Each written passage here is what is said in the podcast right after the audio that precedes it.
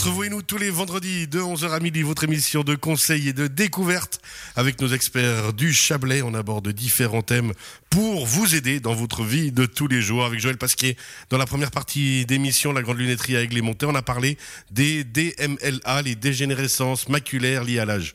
Oui. Et j'ai réussi jusqu'au Ah, bout. mais bravo, je, je- je- Non, mais même moi, ma mémoire m'impressionne. Je, je ne sais pas, j'ai mal à la tête du coup. Mais on rappelle qu'on retrouve cette chronique en, en podcast sur radiochablais.ch. Christian Petit, tout va bien? Tout va bien, on a parlé transition énergétique et puis pour faire ça, il nous faut de l'argent, donc maintenant on a besoin d'un banquier. Vous avez vu? J'ai même plus besoin d'animer au bout d'un moment. C'est vrai qu'il devrait venir plus Hein souvent, monsieur Petit. Les hein. experts, ils font bien leur job quand même. Blaise Fournier, justement, de la Raiffeisen du Haut-Léman, avec vous, bah, on continue euh, ce qu'on a abordé avec Christian Petit, le CEO de Romand d'énergie. La transition énergétique, eh ben, euh, pour tout ça, maintenant, il, faut des pépettes. Absolument, il faut des, il pépettes, il faut surtout des projets, euh, il faut surtout une prise de conscience de la part des, consommateurs ou en tout cas des personnes qui sont euh, soit propriétaires de bâtiments. Et on l'a vu tout à l'heure, donc le, le 25% des, émissions de, gaz à effet de serre provient du parc immobilier. Donc là, les banques ont une responsabilité pour effectivement inciter les propriétaires à faire des travaux Juste pour rappeler justement, hein, quand on parle euh, de ces, du 25% qui vient du parc immobilier, on va parler de bâtiments mal isolés, on va parler de chauffage pas adapté, euh, de ces choses-là? Oui, absolument. C'est ça, absolument, ouais. Alors, ça peut être aussi des, des, des bâtiments euh, industriels. Hein, donc, on parle pas uniquement de, de. PP ou de villas, mais effectivement, le parc immobilier aujourd'hui euh, nécessite. Euh, je, je sais plus combien c'était. C'était 30 000. euh, Il fallait 30 000 rénovations. Euh, minimum par année, sauf erreur, sur le parc immobilier pour arriver En Suisse Oui, en Suisse, ouais. Donc, euh, Raiffeisen depuis longtemps a euh, cette fibre euh, au niveau écologique et développement durable. Donc, elle est déjà depuis 2008 euh, en partenariat avec la Fondation Suisse pour le climat, euh, où elle euh, sponsorise, où elle donne aussi euh, des conseils, où elle essaie en fait de, de- de pouvoir lier euh, la finance avec l'objectif final. Par ce fait-là, depuis 2015, on est partenaire aussi euh, du CECB, donc euh, qui est l'étiquette énergétique des bâtiments, où on propose à nos clients de pouvoir faire des analyses thermiques l'hiver euh, à des coûts euh, moindres pour pouvoir. ben là aussi, c'est incitatif. Hein. Ouais, c'est surtout ça, c'est pour motiver quoi. Voilà, et quand on voit en fait notre maison où il y a plein de déperditions d'énergie, ben quand on voit ça, ça nous fait quand même souci. Puis on se dit mince, effectivement, je chauffe dans le vide. Et ça, ça effectivement donne des impulsions pour faire des travaux. Et euh, là également, il y a la Confédération et surtout les cantons qui appuient euh, cette transition et qui permettent aussi euh, aux clients pour bénéficier de subventions. Euh, si on se rappelle, il y a deux ou trois ans, j'en parlais déjà sur vos ondes, on avait un pot de 14 millions pour l'année, je crois que c'était 2019, euh, du canton du Valais, et puis ce, pot cette année se monte à 30 millions. Donc on, a vraiment le canton qui met la main au porte-monnaie aussi pour accompagner en fait ces changements. Et une chose qui est intéressante, c'est que c'est compliqué dans une PP quand on a 30-40 appartements. euh, Il y a des propriétaires qui n'ont pas forcément les moyens euh, de tout d'un coup mettre la main au porte-monnaie pour refaire euh, le- les façades, donc l'isolation périphérique par exemple, le toit, et puis euh, changement de chauffage, ça fait vite pas mal d'argent.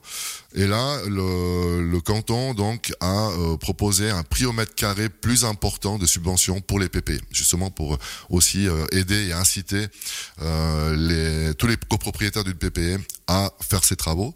Alors, ça représente environ 30% de subvention.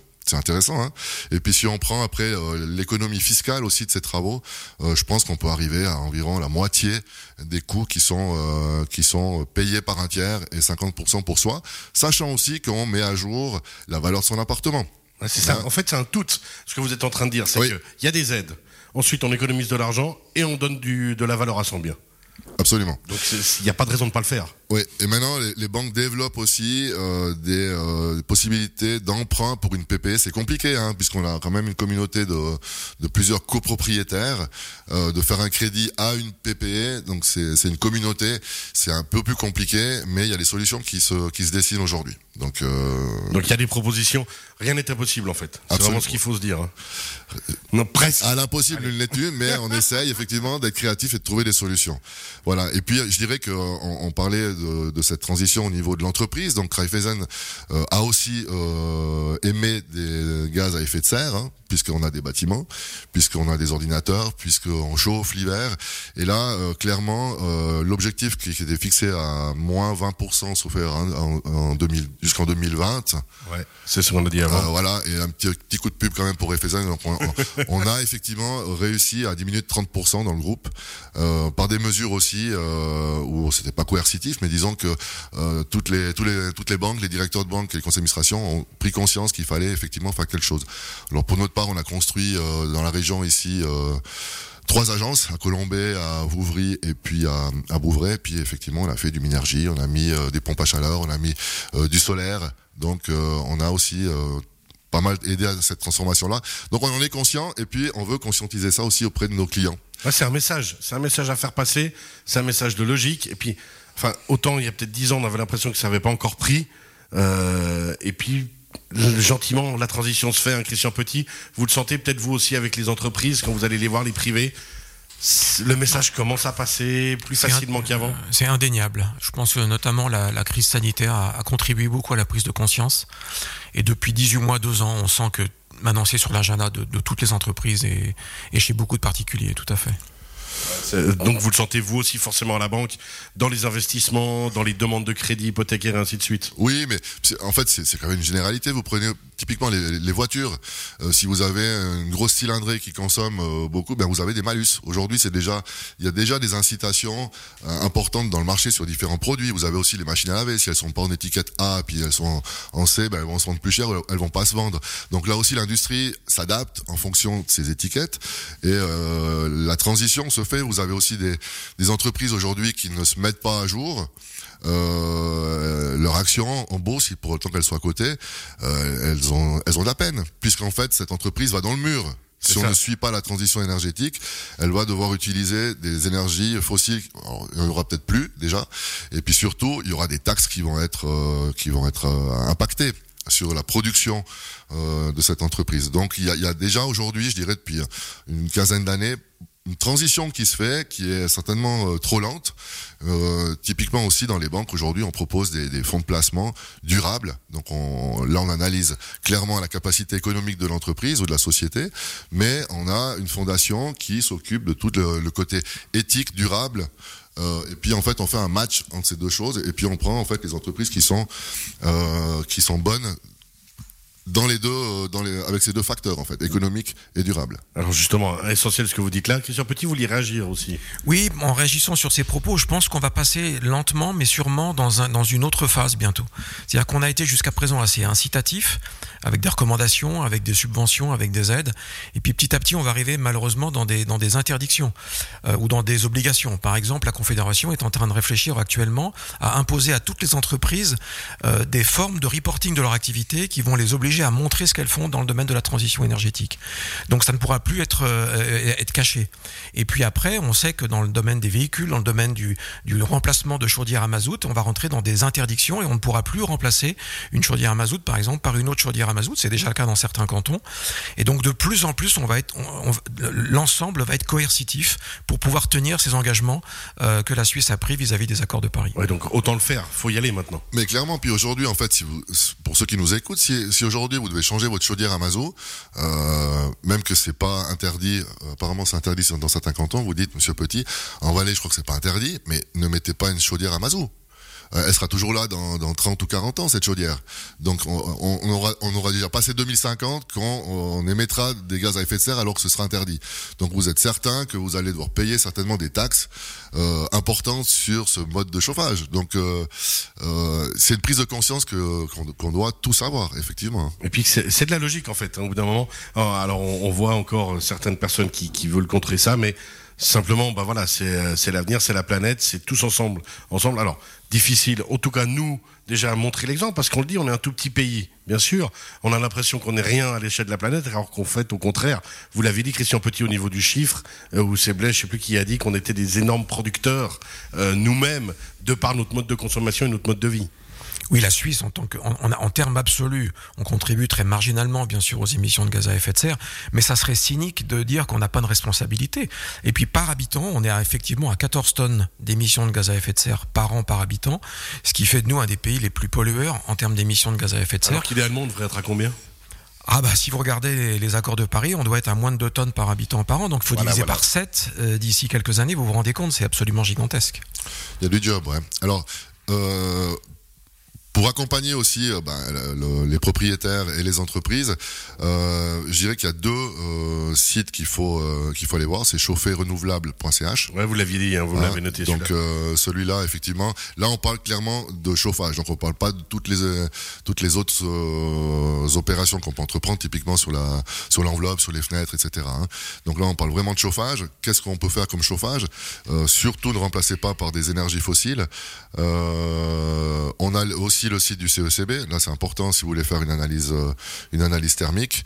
Euh, et puis, en fin de compte, euh, allez sur le site aussi de votre banque. En tout cas, chez Refezen, vous allez avoir beaucoup d'informations. Et on souhaite vous accompagner dans l'entretien de votre maison et puis dans le, le, changement, en fait, ou l'amélioration de votre étiquette CECB. Là aussi, il y a des subventions. Quand on passe d'une étiquette D à, à B, il y a aussi des subventions qui sont versées. Et la banque vous accompagne dans ce dans ce domaine-là. Euh, alors peut-être sur une reprise sur amortissement, peut-être euh, aujourd'hui on vous incite à, payer plus votre loyer puisque les taux sont tellement bas. On, devrait payer 4% de loyer normalement. Hein. C'est ce que les taux d'un hypothécaire étaient à ce niveau-là après la deuxième guerre mondiale jusque dans les années euh, fin des années 90 c'est un loyer normal. Aujourd'hui, un loyer à 1%, c'est pas un loyer normal. Donc, payez au moins deux, vous allez faire un fonds de rénovation ou un fonds d'entretien. C'est ça, justement, on en parle régulièrement. Euh, qui vous permettra d'avoir un petit pécule, plus les subventions, plus un coup de pouce de votre banque, et puis vous devez pouvoir euh, finalement avoir les moyens des ambitions du climat. Alors Joël, je sais que ça vous tient beaucoup à cœur, hein, honnêtement, euh, vous connaissant euh, toutes ces histoires de transition énergétique, toutes ces, tous ces grands projets on en parle, on en parle, et puis euh, ben, je sais qu'on agit chacun à notre niveau, et vous, vous le faites. Alors, vous avez une très bonne image de moi. Toujours. Non, non, mais bien sûr, il faut, il faut essayer de le faire à, à, son niveau et je pense que chaque petit geste compte et, et ça fait ça fait justement plaisir enfin plaisir c'est bien de l'entendre et de, de, le répéter et je crois qu'aujourd'hui euh, voilà mais je pense que moi de mon point de vue il faut vraiment qu'il y ait plus de choses qui se fassent au niveau du, du politique et des décisions et finalement pas laisser le choix aux consommateurs parce que finalement tant qu'on aura le choix entre l'article hein. ou la solution meilleur marché mais plus polluante et la solution euh, voilà qui sera sûrement beaucoup plus euh, vertueuse. vertueuse et qui est plus chère ben voilà tant qu'on laisse choix, ben ça marchera pas parce que finalement l'être humain est fait ainsi. Donc euh, je crois qu'aujourd'hui il faut il faut prendre des dispositions à la base, à la source et pas euh, et pas laisser le choix au consommateur. Je pense que c'est ça la, la, la, le principal euh, la principale solution si on veut arriver à, à, améliorer et, améliorer les choses. voilà. Merci beaucoup, Joël, parce qu'on rappelle la grande lunetterie avec Limontais, même si c'était pas le thème. Ah non, mais ça, ça, nous concerne tous. Donc ça nous concerne tous. Christian Petit, un dernier mot? Oui, bah, je parlais il n'y a pas très longtemps avec une de nos collaboratrices et puis on essaye d'inciter nos collaborateurs à, à être devenir aussi eux-mêmes, être exemplaires, à, à, faire ce pas de la transition énergétique. Donc on, on, a des programmes en interne pour les, leur permettre de reconsidérer leur, leur mode de vie. Et je parlais avec une de nos collaboratrices qui a deux enfants, qui est mariée, qui me disait, écoute Christian, moi j'ai, je me suis mis en route en fait avec tout ça, j'ai changé vraiment nos, nos habitudes. Et en fait, on s'en parlait avec mon mari l'autre jour et on se faisait la remarque qu'on est plus heureux qu'avant parce qu'on a changé notre mode de relation avec nos enfants, on a d'autres discussions avec eux, on a planté des herbes sur le, balcon, on, fait plus de promenades à pied, on, change notre mode de vie. Et finalement, peut-être que dans, ce, dans cette transition qui est malgré tout un petit peu forcée, bah, c'est peut-être aussi un, retour à une certaine sagesse, à un certain équilibre, euh, plus de relations entre, entre les personnes, plus de des conversations différentes, moins de consommation, un rythme, différent. Euh, et je crois que là, il y a aussi une, une certaine, euh, il y a un bénéfice qu'on va tous tirer de, de ça. On va vivre différemment, mais on va pas forcément vivre moins bien qu'avant. Merci beaucoup Christian Petit. On rappelle, CEO de Roman d'énergie, vous étiez avec nous pour parler transition énergétique. Euh, on vous retrouve aussi en podcast d'ici quelques instants sur radiochablais.ch. Le mot de la fin, Blaise? Alors, je, je, trouvais très bien euh, votre conclusion, euh, Monsieur Petit, puis j'aurais bien souhaité que Jean-Jacques Martin de l'école Némésis soit là, justement parce qu'on parle aussi beaucoup de, effectivement, de, de, de, du retour à quelque chose de sain au niveau de, de l'être humain euh, et de l'apprentissage et de la plasticité du cerveau. Mais je pense que ce que vit euh, votre euh, votre collaboratrice, eh bien c'est quelque chose qui rejoint un petit peu ça. C'est euh, être centré sur soi-même et euh, s'occuper de soi et pas des écrans quoi. Et un petit peu plus posé. On rappelle euh, Blaise Fournier de la Raiffeisen du Haut-Léman, raiffeisen.ch. On a parlé transition énergétique longuement, longuement. C'était passionnant. Merci beaucoup à vous trois. Merci Christian Petit. Merci Joël Pasquier. Merci et puis ben, belle fin de semaine Merci beaucoup. et bon week-end. À bientôt. À vous aussi.